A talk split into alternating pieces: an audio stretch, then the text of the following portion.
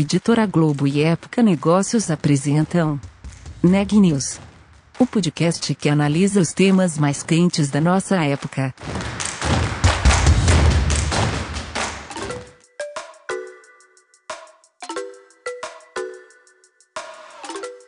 Olá, eu sou Elisa Campos da Época Negócios. Hoje é segunda-feira, dia 1 de junho, e eu estou aqui acompanhada da editora assistente Daniela Frabasile. Esse é mais um episódio do podcast Neg News, uma série de reportagens especiais sobre a pandemia do novo coronavírus. No episódio de hoje, a gente vai falar sobre publicidade na crise. A Daniela fez uma entrevista muito interessante sobre isso. Eu conversei com Flávio Ferrari, que é consultor de inovação e de comunicação, e a gente falou um pouco sobre como que as empresas estão lidando com a pandemia do novo coronavírus na publicidade. Ele falou um pouco sobre os erros das empresas e de algumas marcas nas primeiras semanas da pandemia. E a gente falou um pouco também sobre como que essa comunicação deve evoluir nas próximas semanas. Vamos ouvir a entrevista. É, bom, Flávio, começando então um pouco antes é, da pandemia, né? Junto com a transformação digital que a gente fala tanto, teve também uma transformação da comunicação para as empresas. Queria que você começasse me explicando um pouco como que é essa transformação da comunicação para os dias de hoje. Bem, bom, bom dia. Bom dia de pandemia para você. É, a gente está vivenciando, não é de agora, né, nos últimos dez anos, uma transformação da comunicação do modo geral é, e da mídia em particular bastante expressiva, né, bastante significativa. Eu diria que dá quase para chamar de uma revolução, embora seja uma evolução.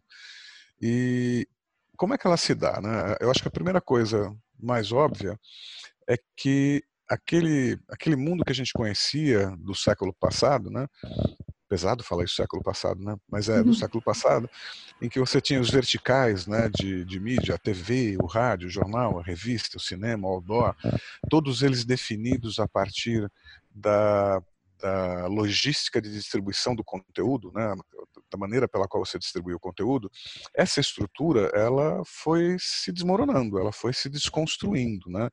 Então, antes você tinha uma emissora de televisão, ela era definida pelo fato de transmitir informação pelo ar, pelas antenas de TV, chegava na casa da pessoa, num aparelhinho de televisão, isso era televisão, né? é, acabou. Né? Hoje você acessa um conteúdo em vídeo em, vários, é, em várias plataformas diferentes e não necessariamente produzidos por, por, uma marca que era um antigo canal de televisão. Né? Então, hoje, a própria época pode, por exemplo, produzir um vídeo. Né? A gente está aqui conversando, isso é gravado, vira um vídeo, vai estar tá distribuído o consumidor vai acessar esse conteúdo onde ele bem entender na plataforma que ele desejar acessar. Isso é uma desconstrução brutal. E é interessante, né, porque é mais ou menos como, usando uma analogia é, do mundo do reino natural, né? É, é um é, sabe aquela coisa da lagarta se transformando em borboleta? É, é, é uma, é uma transformação, uma transmutação. Só que durante muito tempo, e até agora, de certa maneira, é, a, a, lagarta virou borboleta, mas ela continua pensando como lagarta. Ela continua achando que ela tem que ficar na árvore dela, lá onde ela estava comendo a folhinha dela, e ela agora que começa a perceber que ela pode voar e buscar outro tipo de alimento, em outro tipo de lugar, né? E se a gente agora trouxer essa analogia para o mundo de verdade, né, das mídias, o que você tem é uma mídia que antes estava lá na sua árvore, né, na sua, no seu, no, no seu vertical, e que agora pode é, migrar por outras plataformas e se alimentar de outras coisas, ou seja, ter outros modelos de negócio. Isso é uma grande transformação, uma transformação para a qual a gente ainda está é, se organizando, se preparando. O que torna uma marca relevante para os consumidores mudou muito, né? E também acho que, por outro lado, a expectativa que as pessoas, que os consumidores têm em relação às marcas é outra. É, isso é uma, é, é uma outra complexidade também desse, desse processo, né? Porque hoje você tem uma concorrência muito maior, né? E deixou de ser aquela concorrência, acho que você tocou na palavra certa, né? É, agora não é mais o share of voice, né, que é a quantidade de comunicação que você tem, não é o share of market, que é a importância sua dentro do mercado, é um share of relevance, né? É, é, é quão das coisas que são relevantes na vida das pessoas, quanto a sua marca vai ser relevante. né? quanto aquilo que você oferece, quanto e, e, não é mais só um produto, né? Porque a gente teve uma evolução interessante do marketing, né? Que antes era um marketing que você eh, falava do produto, depois você falava do posicionamento, depois você falava é, da é, da experiência, né? depois do relacionamento, e a gente hoje diz que a gente está entrando na era do marketing da intimidade. Né? Uhum. As pessoas estão encasuladas né, no seu casulo móvel, estão vivendo ali é, no seu entorno, na sua casinha. Eu não sei se você conhece a Fate Popcorn, ela era uma, uma futurista uhum. é, norte-americana que lá na década de 90 ela, ela foi a primeira a vaticinar, né, a, a prever que as pessoas iam viver mais enclausuladas, mais dentro da sua bolha. A bolha lá na década de 90 era a casa da pessoa, né? porque foi quando começou a internet, forno de micro-ondas, comida congelada, poltrona do papai e tal. Então ela falou, ah, e hum. tinha muita violência nos Estados Unidos naquela época, né? Aí as pessoas de fato deixavam de ir para a rua e ficavam em casa no seu conforto, com todas aquelas amenidades, assistindo TV a cabo, que tinha começado também naquela época, né? ou acessando a internet, ou fazendo sua, sua comidinha congelada no micro-ondas e não saiam mais de casa. Ela chamou isso de cocum, que é casulo em inglês, né? dizendo, olha, as pessoas vão estar encasuladas. Ela ficou super famosa por conta disso. E a gente lançou um trabalho nesse, no ano passado falando, olha, eh, a ideia continua a mesma, só que agora o seu casulo, ele é móvel ele é o celular, né? porque uhum. ele é uma espécie de casa, uma espécie de você tem tudo lá, seus amigos estão lá, né, os, você precisa de um carro, está lá, o restaurante está lá, tudo que é familiar para você, que você gosta, você deixa lá, fácil acesso, e não importa onde você esteja, você pode sair daqui para Bavária, né, passear de jet ski, né, e, cara, tá tudo lá, você está com seus amigos ali, né, fazendo uma live, conversando e tal, né, é, continua sendo um casulo, só que o teu conceito de família mudou, o teu conceito de casa mudou, as pessoas não precisam mais ter casa, não precisam mais ter carro, não precisa ter nada, precisa ter um celular. Se tiver um celular, tá tudo bem. Né? Uhum. É, então, é, a marca, né, quando ela entra nesse mundo, ela está entrando na casa da pessoa. É, como era muito antigamente com TV e rádio. Né? É, só que agora o caminho é outro, a casa é outra, e você tem uma relação, você começa a construir uma relação de intimidade. É, a gente abre a porta a gente abre mão dos nossos dados pessoais, a gente abre mão da nossa intimidade, da privacidade, para receber alguma coisa em troca que é o conforto, né? ou a segurança, ou sei lá, é aquilo que a gente que é importante para nós, que é o que você falou, relevância, né? Uhum. É relevante, eu estou pagando, pago com o quê? Com os meus dados pessoais, com a minha privacidade, com o que você pedir, desde que eu receba aquilo que você está me dando. Agora, se você abusar dessa intimidade, você está fora.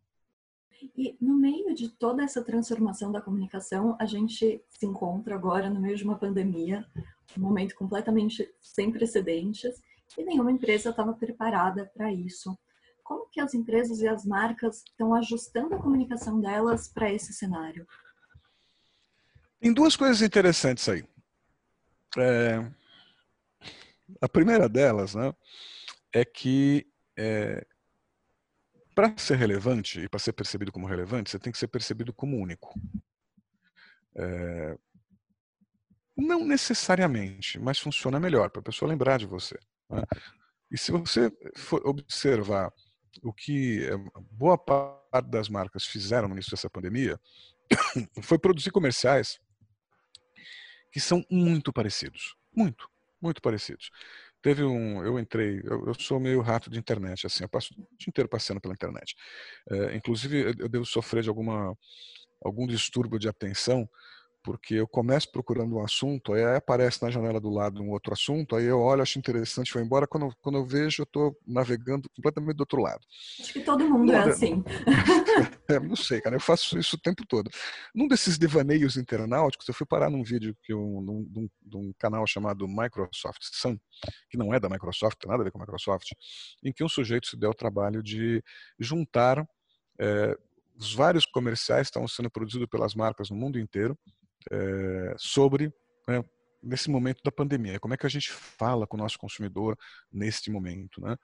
É, e o curioso é que os comerciais eram muito idênticos, muito parecidos, muito a estrutura dos comerciais era a mesma. Eu vou até, até anotei aqui num, num caderninho para poder dizer para você. Mas hum. assim, os comerciais começavam todos com uma musiquinha de piano, assim, tananana, tananana, assim, toda fofinha, porque é um momento fofinho. Você está tenso, então precisa acalmar né, para a pessoa prestar atenção na musiquinha. Aí começa contando a história do relacionamento da marca é, com o consumidor. Nós que sempre estivemos ao seu lado quando não sei o que, não sei o que lá, tal, pá. Então, aquele raporte, né, aquela coisa tipo, lembra da gente? A gente é fofo, né? Você lembra que a gente é fofo. É, depois fala das pessoas. Hum, as pessoas são muito importantes, a gente sempre achou as pessoas super importantes, a gente sempre achou que o ser humano está no centro da conversa. Todas elas colocam essa questão. Aí a família, agora você está aí com a sua família, a família também é importante, não sei o que tal. Resgate da família, a gente volta para a questão do marketing da intimidade, né? Você quer né, ser acolhido ali junto no, no, no, no casulo da pessoa. É, aí você fala, é, especialmente agora. Especialmente nesse momento. Esse momento esse momento, esse, nesse momento que a gente está entendendo que é, é, é, um momento especial. Né? Cada um usa uma palavra diferente, mas é basicamente isso. Aí que você qualifica o momento. Tempos incertos, ninguém sabe o que vai acontecer. A gente está assustado, a gente está preocupado, a gente entende que você está passando por isso. Uh, a gente fala do distanciamento. Né? Puxa vida, nesse momento, vai, fica em casa se puder, né? porque precisa. E, mas é um momento difícil, porque a gente tem a distância. Porém, nós estamos aqui com você. Nesse momento de distanciamento, nós estamos juntos. Né? Estamos juntos. Aí, de diversas formas, você fala estamos juntos. Aí você fala da segurança da sua casa. Então, de novo, você fala de novo, fique aí, fique seguro, né? Eh, fique em casa se puder. Mas reforça que a gente está aqui para você. Né? É uma história bonita, é um bom storytelling. E se uma marca só fizer isso, é muito legal. Você fala, nossa, que bacana, você, se sente acolhido, você acha aquela coisa muito positiva. Quando você tem 30 marcas fazendo isso, 40 uhum. marcas fazendo isso, né, o dia inteiro na televisão, você nem presta mais atenção. Não soa mais verdadeiro. Uhum. Porque uhum. tudo aquilo que todo mundo está repetindo tem mais cara de fake news do que de verdade. Né? É, então, é, é esse é um, é um primeiro aspecto dessa questão. Né? Como é que eu consigo ser o único verdadeiro e ao mesmo tempo estabelecer essa conexão com o, o vamos dizer o consumidor, né, o, o, meu consumidor, de uma maneira que esse investimento que eu estou fazendo ele seja, ele traga um resultado significativo. Né? Repetindo a mesma estrutura e o, mesmo, e o mesmo discurso de todo mundo, provavelmente não será a melhor maneira de, de fazer isso. Você tem outras marcas, por exemplo, a primeira marca que me chamou a atenção logo no começo da pandemia foi o Banco Santander, e que não por acaso teve um crescimento grande na, na, na lembrança de marca, na percepção positiva, positiva de marca. E olha que eu nem sou fã do, do Santander, tá? Mas é, fez uma boa comunicação. Era que eu entrava no elevador do meu prédio, que tem aquelas televisõezinhas, todo dia tinha um serviço novo ali, um, uma solução nova, um, um, é, é, é uma marca que foi entendendo as implicações da, da pandemia e foi oferecendo, não tinha discurso fofinho, não tinha tipo estamos juntos, não tinha família, não tinha nada, não tinha produto, tinha solução. Você está precisando de grana, né? Vem cá que a gente resolveu um jeito de dar dinheiro. Ah, você está precisando de, perdão, apoio de financiamento. Vem cá que a gente resolve para você. Você, tá, você não pode sair de casa, né? Não, a gente botou mais serviço digital para você. Então, hum. esse é, um, esse é um outro caminho, né? E a gente fala aquilo que você falou, da relevância. O discurso fofo não é relevante para a sua vida. Quer dizer, ele é gostoso, ele é legal, é até bacana você ver, quando você passa o dia inteiro vendo televisão, né, ou lendo revista, ou vendo jornal, é, e acessando conteúdos que são só falam da pandemia, da tragédia, de quem morreu, de não sei o que tal. É, é bacana ter uma interrupção e ter um comercial fofo no caminho né, que uhum. lembra quem você é, né? Elas têm alguns que falam isso também, assim, né? Você ainda é você, nós ainda somos nós, né? Que é para uhum. resgatar essa coisa, do, né? A gente não se perdeu. Então, uhum. é, mas isso não resolve a sua vida, né, de verdade. Pode te dar um, né? Eu, eu, peguei o exemplo específico do Santander porque ele saiu, foi um dos primeiros que eu vi saindo, ao invés de fazer discurso bonitinho, propondo solução relevante para a vida da pessoa. E aí, constrói. nesse caso, isso vai um pouco além da comunicação, né? Como você falou, eles estão entregando uhum. produtos novos. É a comunicação uhum. é, trabalhando junto com outras áreas da empresa para uhum. é, lidar com esse momento, para entregar respostas para o consumidor nesse momento. É. é. Bom, a comunicação, eu costumo dizer o seguinte, que ela é a solução para a maioria dos problemas, mas é o problema da maioria das soluções. Né? É, é, é, você veja, hoje, tirando a pandemia, né, quando você conversa com as empresas, e, e também por conta da pandemia, você tem uma grande preocupação com a transformação digital. A crise acelerou futuros, né? Tudo que ia acontecer daqui a dois, três, quatro anos foi trazido, foi acelerado para esse momento particularmente as questões que estão relacionadas com o mundo digital, né? Todo mundo começou a ter que fazer trabalho remoto, aí, né? Estamos aqui conversando nós dois pelo Zoom e hum. assim, assim mudou o mundo. É, mas a transformação da comunicação ela é tão importante quanto a transformação digital, se não mais importante, porque inclusive para fazer a transformação digital você tem uma transformação de comunicação. Né? Então é, então quando você fala assim, ah, não, mas, é, foi diferente porque é, é, é produto, né? É, tudo é comunicação, tudo é comunicação. Uhum. Para que o produto aconteça, tem que ter comunicação. A questão é, é a relevância que você colocou. Né? Em ambos os casos, você tinha ali comunicação, no caso, a comunicação de um produto, de um serviço, né, de algo palpável e relevante, e no caso da comunicação mais fofa, você também está entregando é, um produto ou serviço que, neste caso, é o acolhimento, é o asseguramento de que a coisa está bem, é o asseguramento de que você pode contar com uma marca. A grande diferença desses dois é, primeiro, quanto é relevante uhum. e, segundo, quanto é verdadeiro. Né? Se o banco está te dizendo que ele vai te entregar um negócio com, vai te fazer um empréstimo sem juros, ou vai cancelar o, o juro do teu cartão de crédito, é uma coisa concreta, palpável, que você consegue verificar se é verdade ou não. Se a marca faz um discurso para você dizendo, olha, estamos juntos, a gente está aí com você, é, quanto tem de verdade nisso?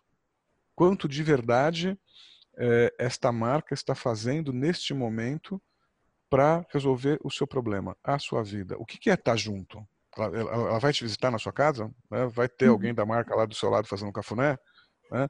É, ela vai te ajudar a resolver o problema da sua tia que está com suspeita de Covid e precisa ir para o SUS? Né? Hum, não, né? É um discurso. É um discurso, é, vamos dizer, mais vazio, embora agradável, interessante bonitinho, né? o que passa por uma outra questão, que é, é, a questão do propósito da marca. Essa é outra grande discussão, porque hoje a gente diz, não, as marcas têm que ter propósito. Né? Isso é discutível. Né? É, primeiro, uma marca não é uma pessoa, uma marca é uma marca. Né? Uhum. É, ela é um ente, né? mas não é uma pessoa. Então, as pessoas, é, uma marca pode ser um engajador de pessoas com um propósito. Então, ela pode ser um, um lugar, né, uma referência que agrega aquelas pessoas que acreditam num determinado propósito. Então, você pode ter uma marca, por exemplo, que é, reúne as pessoas que querem fazer aquele serviço, produzir aquele produto, é, prestar aquela, seja lá o que for a, a missão dela ali, mas respeitando a natureza, respeitando as pessoas, fazendo as pessoas felizes, cuidando do planeta, sei lá, né, qualquer que seja, né, é, tá bom. Então você sabe que todo mundo que está trabalhando ali tem essa essa vocação, tem essa preocupação e tudo que ela fizer será cuidando de pessoas. E você acha que as marcas é, já estão se movimentando aí para talvez um segundo momento? Num primeiro momento teve, como você disse, todas aquelas propagandas que eram todas a mesma, falando muito pouco, na verdade. E agora você uhum. acha que elas já estão é, se preparando ou já começaram a fazer uma comunicação diferente? Aí a gente já está algumas semanas já de epidemia aqui no Brasil. Você acha que tem esse movimento de mudança? É, eu começo a perceber que as marcas saíram desse primeiro momento de fazer um discurso fofo e agora estão mais focadas em, em, em oferecer soluções, uhum. efetivamente. Né? Isso porque a comunicação ela reflete o momento da empresa, né? É, e as empresas, né, quando você tem um, um, momento como essa pandemia, que é o que a gente chama de uma wild card, uma carta selvagem, algo que transforma as coisas do dia para a noite, é, no primeiro momento você é uma vítima. Você fala, o quê? O que aconteceu? Meu, você fica ali, você é impactado por aquilo, você não estava esperando. No segundo momento você observa, fala, bom, peraí, deixa eu entender o que está acontecendo. Uhum. Né? É, e acho que a gente veio neste momento, as marcas vieram nesse momento de observação produzindo conteúdo porque acharam que era importante, etc. Tal, como uma primeira reação, não vamos se posicionar, né? Vamos, uhum. é, não dá para ignorar, né? É, não, dá, uhum. não daria em tese para ignorar, assim, precisamos fazer alguma coisa, né? Que em parte uhum. a primeira reação da, da, das marcas, né, de sair com as primeiras comunicações e tal, foi meio assim, a gente precisa fazer alguma coisa. O que vamos fazer? Ah, vamos fazer um filme para dizer que a gente está junto, né? É, uhum. É, isso era o que precisava fazer, era importante, resolve alguma coisa? Eu não sei, mas a gente está ocupado. E é um momento de pânico, né? Eu, eu preciso, primeiro, assim, eu tenho um emprego para garantir, eu preciso fazer alguma coisa aqui, eu não posso ficar de braço cruzado. Me dá alguma coisa para fazer. Ah, tá bom, então faz um filme. Né? Uhum. É, é, meio assim, né? Agora, meio que passou esse momento e as pessoas estão sentando lá, o CEO da empresa, com o financeiro, com o jurídico, com não sei o quê, com o marketing, assim, negão, essa situação é complicada e ela não vai melhorar. Porque a uhum. pandemia vai passar, mas nós vamos ter uma recessão extraordinária pela frente. Né? A gente tem que cortar custo, a gente tem que encontrar um jeito de faturar mais, a gente tem que sobreviver. A gente está na fase de revisão do planejamento estratégico. Né? Uhum. É, e aí começa essa, essa, esse momento em que a gente primeiro, no curto prazo, vê se tem algum produto novo, uma coisa nova, uma solução nova para fazer, né? uma oportunidade.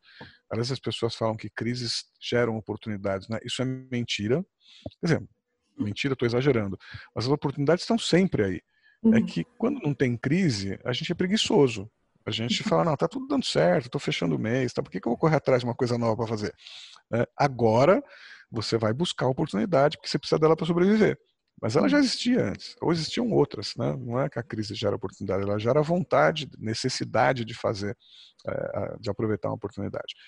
Então, as marcas acho que estão nesse momento aí fazendo isso, ou seja, vendo se tem alguma coisa já de pronto ali na prateleira que pode fazer um produtinho novo, uma coisa nova, tal, e tem que comunicar isso, né?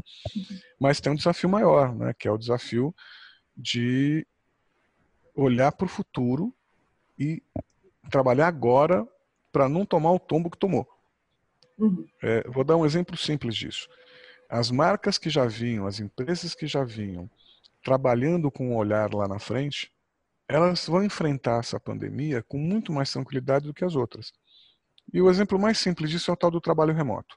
Uhum. 50% das empresas brasileiras já tinham começado a implementar algum tipo de trabalho remoto. Mais ou menos 50, 40 e pouco. É, Para essas, não foi nenhum trauma mandar o pessoal para casa. Já tinham estrutura, tecnologia, sabiam como fazer, sabiam quais eram as ferramentas, os funcionários estão acostumados de uma maneira ou de outra, pelo menos parcialmente, a trabalhar dois dias em casa, fazendo trabalho remoto.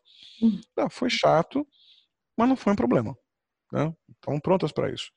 Enquanto os outros 50% perderam o primeiro mês né, dessa pandemia querendo saber o que, que era Zoom, o que, que era. Né, que, que é trabalhar em casa. Né? E não é só a questão da tecnologia, é a questão de que trabalhar em casa é complicado. Né? Trabalhar em casa primeiro, não é todo mundo que pode, porque não, não, não tem uma condição doméstica de fazer isso. Segundo, a gente está trabalhando em casa com a família em casa, as crianças estão em casa, para quem tem filho, né? É, tá complicado o negócio. Né? É, e depois você tem todo um mindset de trabalhar em casa. Então, quem já vinha com isso, a empresa, o pessoal que, que trabalhava com isso, etc., tal, tá tranquilo. É, ganhou um mês, né? Em que pôde pensar em outras coisas. Quem não trabalhava isso aconteceu. E isso vale em vários aspectos da, da, que foram antecipados pela crise, né? Uhum. Então, onde é que a gente acorda? É dizer o seguinte, ó, legal, tá bom, eu já aprendi que se eu não estiver preparado, quando vem a crise eu viro vítima, né? É, como é que eu faço para ser protagonista do que vai vir? Eu preciso agora pensar no que vem depois. Então, algumas marcas já estão fazendo isso. Elas já estão pensando em é, ok, esse mundo tem que ser um mundo de maior eficiência, porque eu vou passar dois, três anos aí com menos recursos, as pessoas vão mudar é, a sua relação com o consumo do modo geral? Elas vão entender que o menos pode ser mais, elas não só vão ter menos dinheiro, como elas observaram que boa parte das coisas que elas fazem no dia a dia elas não precisam, né? dá para viver sem aquilo, a gente vai aprender novas prioridades, o que, que de fato é importante para a gente. Né? E nessa coisa de inovação, a gente tem conversado muito sobre isso, já com algumas empresas para as quais eu dou consultoria, que é, tá legal, eu não, eu não quero tomar outro tombo desse. O que, que eu tenho que fazer? O que, que vai acontecer no ano que vem e no próximo ano? Uhum. Né? É, como é que eu me preparo para isso? Como é que eu ajudo as pessoas nesse novo contexto também, né? E acho que algumas marcas já estão embarcando nesse, nesse processo. Acho que elas estão nesse processo de, de, de olhar para o futuro, e ainda são poucas, bem uhum. poucas, então tem uma enorme oportunidade aí, mas a maioria já saiu do, daquele papel de vamos fazer um discurso fofinho e vamos ver o que a gente pode de verdade fazer para ajudar. Então elas estão oferecendo produtos novos, estão mudando a sua, a sua maneira de conversar com o consumidor é, para oferecer um serviço melhor, né? estratégia de marketplace, né? Tá todo mundo vendo aqui como é que eu faço para continuar vendendo através de, do, do mundo digital, né? É, foi uma coisa que ganhou bastante importância, mas estão é, no fundo tirando um, um, certo atraso, né? Sabe aquelas coisas que as deficiências negligenciadas, né?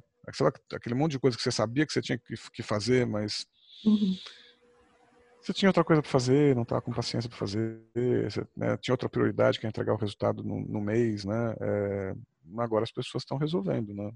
Uhum. Inclusive em casa, sabe aquela internet que não funcionava muito bem, mas você só usava à noite, então, né? Agora tem que consertar, né? As empresas estão fazendo isso também. Notícias do dia. Prefeito do Rio de Janeiro, Marcelo Crivella, anunciou hoje o plano de reabertura da economia da cidade. O relaxamento das medidas de isolamento social começa nesta terça-feira. Assim como na cidade de São Paulo, a retomada será, nas palavras do prefeito, lenta e gradual. O plano tem seis fases e só deve ser concluído no mês de agosto. A partir de amanhã, ficam liberadas caminhadas no calçadão e atividades na água, como o surf e a natação. Lojas de móveis e automóveis também voltam a poder abrir. A OMS, a Organização Mundial da Saúde, afirmou nesta segunda-feira que o Brasil ainda não chegou ao pico da epidemia do novo coronavírus. A OMS também destacou que o Brasil foi um dos países com maior número de novos casos registrados nas últimas 24 horas. No domingo, o Ministério da Saúde anunciou 16.400 novos infectados no país. No sábado, o número havia sido de 33 mil. Segundo o último boletim divulgado pelo Ministério da Saúde, o Brasil tem hoje 526.447 casos confirmados do novo coronavírus. O país registra 29.937 óbitos, o que dá ao Brasil uma taxa de letalidade de 5,7%. Por hoje é só, pessoal. Muito obrigada pela audiência. Até amanhã.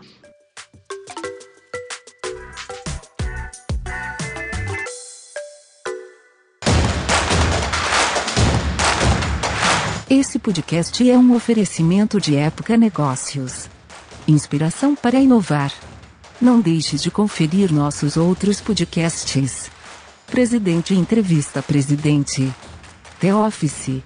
E os negócios da nossa época. Ouça, acompanhe, compartilhe. Vamos fazer deste podcast o nosso ponto de encontro.